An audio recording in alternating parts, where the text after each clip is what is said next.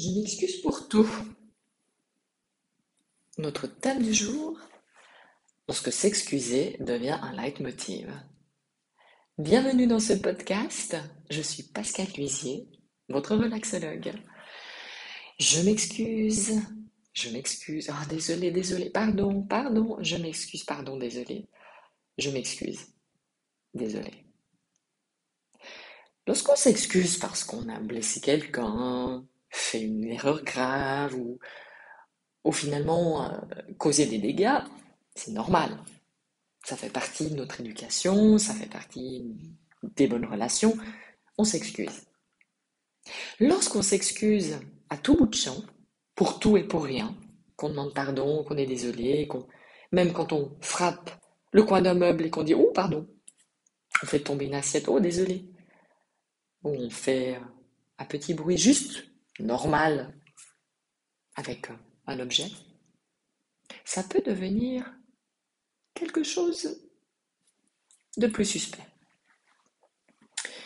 S'excuser à tout bout de champ, demander pardon, être désolé, ça peut être quelque chose qui va nous titiller, qui va attirer notre attention. Lorsque c'est quelqu'un que vous connaissez, que vous appréciez, et puis qu'à tout bout de champ il s'excuse, au bout d'un moment, ça peut paraître aussi lourd. Se dire, mais euh, c'est bon là, ok, vis, vis ta vie. Euh. Tu me déranges pas, tu peux être là. Ah ah, tu ne me déranges pas, tu peux être là.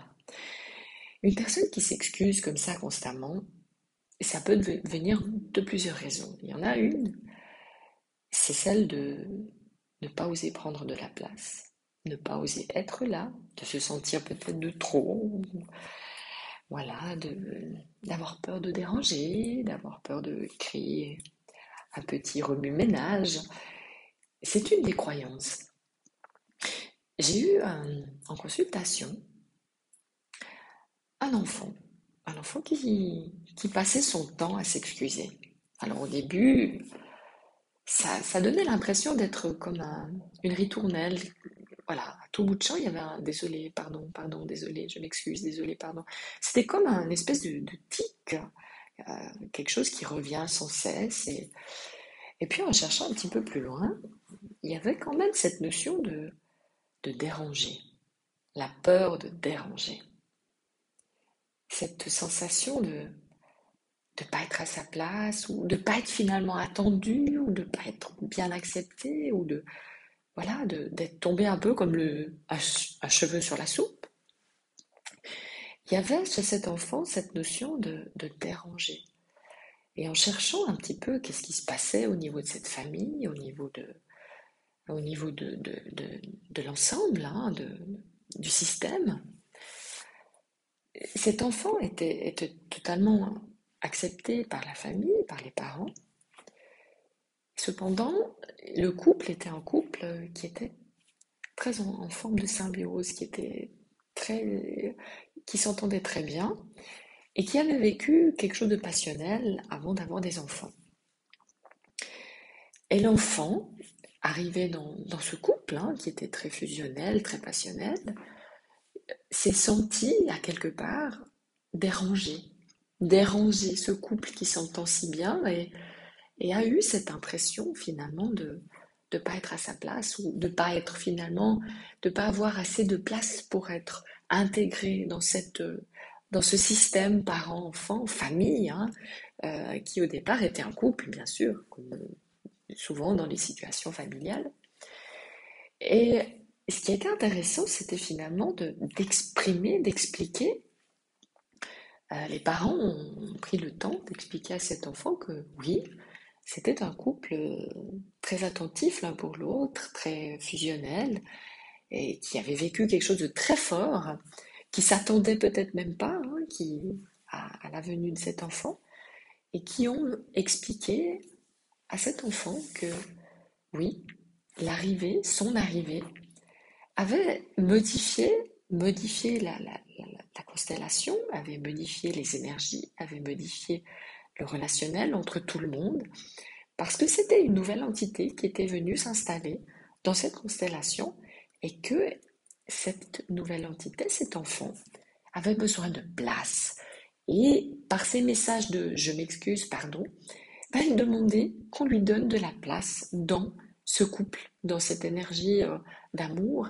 Et, lorsque le couple a entendu ce besoin de cet enfant qui demandait de la place, eh bien, ils ont pu réajuster. Ça veut dire que leur couple était toujours aussi fort, aussi, intense, et que l'intensité a pu intégrer cet enfant dans cet amour, dans cette, connexion familiale. Et ça, c'est, ça a été vraiment quelque chose de magnifique. Et bien sûr, cet enfant a pu cesser de s'excuser, d'être là, parce qu'il a entendu, il a ressenti. Parce qu'au-delà des mots, il y a eu aussi une place qui s'est créée pour lui au niveau vraiment contextuel, terre à terre, du, matériel. On lui a vraiment fait une place pour lui dans la, la constellation familiale. Ça, c'était très, très important et ça s'est produit comme ça. Il y a d'autres situations ou d'autres expériences que j'ai vécues avec des, adultes aussi qui s'excusaient beaucoup tout le temps. C'est une notion aussi de, de ne pas vouloir déranger, d'être là. Oui, oui, je suis là, mais surtout, ne faites pas attention à moi, faites comme si je n'étais pas là. On l'a souvent entendu cette phrase, hein. faites comme si je n'étais pas là. Mais tu es là, vous êtes là, on va vous prendre en compte, on va vous intégrer dans l'équipe, vous avez le droit de faire du bruit, vous avez le droit d'avoir un avis, vous avez le droit d'exprimer aussi vos opinions, vos, besoins, vos manques, vos peurs, vos angoisses. C'est vraiment cette notion de s'autoriser à être là. Là, j'ai eu un adulte aussi qui, avait cette, cette, ben voilà, ce, très souvent, mais faites comme si je n'étais pas là. Mais si vous êtes là, vous êtes incarné, vous êtes dans ce corps, dans cet être, votre place, elle est là. Si vous êtes dans ce corps, sur cette, à cet endroit, à ce moment, c'est qu'il y a une place pour vous. Donc, qu'est-ce qui fait que, que, vous ne la prenez pas, que vous ne vous autorisez pas à prendre de la place, que, que vous ne revendiquez pas cette place? Alors là aussi, on va chercher dans les croyances. Et en l'occurrence, pour cette personne-là, au niveau de cette croyance, bah, c'est une histoire de vie. Bah voilà, c'était une histoire de vie qu'à un certain moment de son existence, tout d'un coup, elle a perdu de son importance, elle a perdu de sa valeur, elle a perdu sa place, elle n'avait plus de place. Bah, la situation était que finalement, il y avait une séparation parentale, les parents, voilà, et qu'un des deux parents a quitté la maison et que cette personne-là n'avait plus de place dans la vie de, de l'un des deux parents. Donc elle s'est dans ses croyances, elle s'est dit, voilà, j'ai perdu ma place, je n'ai plus de place, je n'ai plus de sens, il n'y a, a, plus de place pour moi, je vais m'excuser d'être là. Excusez-moi d'être venu, alors qu'on m'attendait peut-être pas, alors que je suis venu, il y a eu quelqu'un quelque temps, puis cette personne a disparu ou, ou a quitté la maison. Donc finalement, je n'ai plus de place dans cette histoire. Donc c'est une croyance. Et c'est une croyance extrêmement limitante parce que cette personne ne prend plus sa place dans tous les secteurs de sa vie, dans sa vie familiale, affective, dans sa vie professionnelle, dans sa vie sociale. C'est une personne qui ne prend pas sa place, c'est-à-dire qu'elle essaye de rentrer dans un cercle d'amis, dans un cercle, elle essaye de rentrer dans un niveau familial, mais elle va rentrer par la toute petite porte, sans faire de bruit, en ne prétendant avoir aucun besoin, aucune demande, aucun désir, mais surtout pas faire de bruit, entrer par la petite porte, rester le plus discret possible, ne pas demander quoi que ce soit, ni d'aide, ne pas demander euh, qu'on l'écoute, qu'on la regarde, qu'on prenne soin d'elle, qu'on de lui, ou vous voyez, c'est vraiment cette notion de, de surtout faites comme si je n'étais pas là. Et ça, c'est extrêmement limitant. Donc, en relaxation, en relaxologie, le fait déjà de poser cette croyance, cette croyance que je m'excuse d'être là parce que je n'ai pas de place, parce que j'ose pas prendre ma place, parce que surtout faites comme si je n'étais pas là, de poser cette croyance donne déjà un autre regard à la personne où se dit mais je suis comme ça, je fonctionne comme ça, c'est vraiment moi, je eh bien oui, bien oui. Si on regarde votre existence, comment vous fonctionnez, eh bien oui. Vous faites tout discret, vous prenez pas de place, surtout euh, pas faire de bruit, encore moins créer de conflit, surtout pas créer de conflit. Ce qui donne finalement euh, des gens tout discrets, tout timides, ou alors au contraire, qui vont ruer dans les brancards, qui vont faire du foin, mais qui en arrière sont toujours en, en angoisse sur eux-mêmes, à s'excuser de faire du bruit, à s'excuser de prendre la place, à s'excuser d'être là, à s'excuser euh, rien que d'être incarné, s'excuser simplement d'être incarné, d'avoir été euh, mis en chair et en os. Alors, pour retrouver une notion de d'accepter d'être là, d'accepter de, de prendre de la place, d'avoir des besoins et de les exprimer, ça demande un chemin important. Ça demande de se dire, mais finalement, si je suis là, incarné aujourd'hui, c'est que je dois être là. Eh bien oui, parce que sinon je serais pas là. Ben non, je serais pas incarné, je serais pas dans ce corps, je serais pas dans cette vie, je serais pas dans cette situation à ce moment-là, dans cette vie-ci. À l'instant où je vous parle, vous êtes tous dans une vie.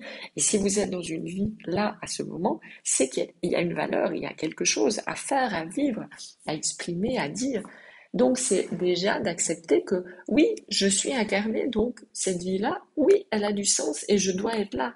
Il y a un sens à ça, il y a un plan à quelque part. Et si ce plan a prévu que je suis là aujourd'hui dans ce moment-là, on arrête de s'excuser. Et oui, on commence à se dire, c'est bon, c'est comme ça, c'est prévu. Je, je peux, je mets un pied, deux, et je commence à marcher dans cette vie dans laquelle c'est prévu que je sois là.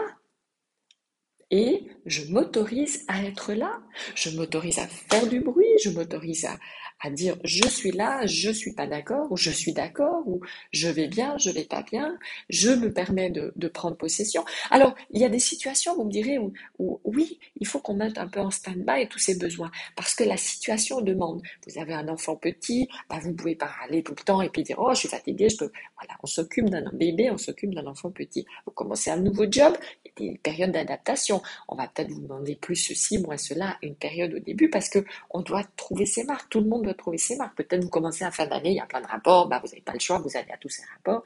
Alors, il y a des périodes de vie où on est capable de se, de se dire, je mets un peu en stand-by mes besoins, mais je sais qu'au moment où je devrais à nouveau prendre ma place et m'exprimer, je serai capable de le faire en arrêtant de m'excuser parce que j'ai le droit d'être là et de faire du bruit, de prendre ma place.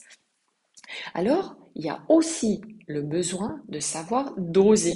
Parce que vous avez l'extrême opposé aussi. Les gens qui sont tout le temps là, qui prennent toujours leur place, qui sont tout le temps en train de râler, qui ne pensent qu'à eux. Alors, il y a l'équilibre entre les deux. Il y a vraiment une espèce de, de, de situation entre deux où on est capable de se dire, OK, là, j'accepte que c'est pas moi qui prends les décisions, que je dis pas ce que je veux. Et, de l'autre côté, finalement, non, là c'est moi. Là c'est bon, j'ai assez dit oui, j'ai assez accepté par rapport aux heures de boulot, par rapport à la famille, au bébé. Maintenant, j'accepte que c'est à moi de prendre ma place et que c'est ok. C'est ok.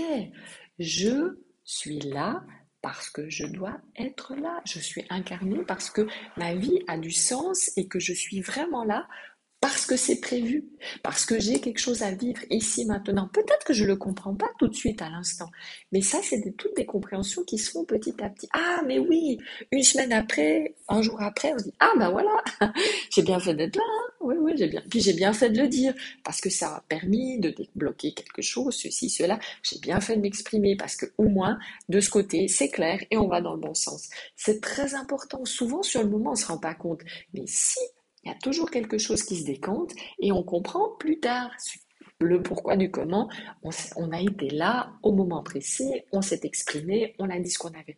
Donc, le je m'excuse pour tout, hein, parce que s'excuser devient leitmotiv, c'est quelque chose qu'on va mettre en sourdine. On va changer je m'excuse pour tout, pardon, désolé, ah, pardon, je m'excuse. On va mettre autre chose. On va mettre ce qui nous vient sur le moment. Ah, d'accord. Ok, ouais, ça marche. Cool. Ah, bien. Ah, je prends. Ok, je prends. Cool, ça marche. On va mettre une expression, on va changer, parce que bien sûr, ça peut devenir un, tic, un toc, enfin quelque chose qui, s'est installé à notre insu et qui devient trop lourd, qui devient limitant. Donc, on va le changer. Quelque chose, vous fait, quelqu'un vous fait une remarque ou vous dit quelque chose, on va Basta avec le je m'excuse, désolé, pardon. On va mettre ok, ok, je prends. Ok, d'accord. Ou si ça ne vous va pas, on peut lui dire attends, faut que je réfléchisse. Ou alors, euh, attends, je prends note.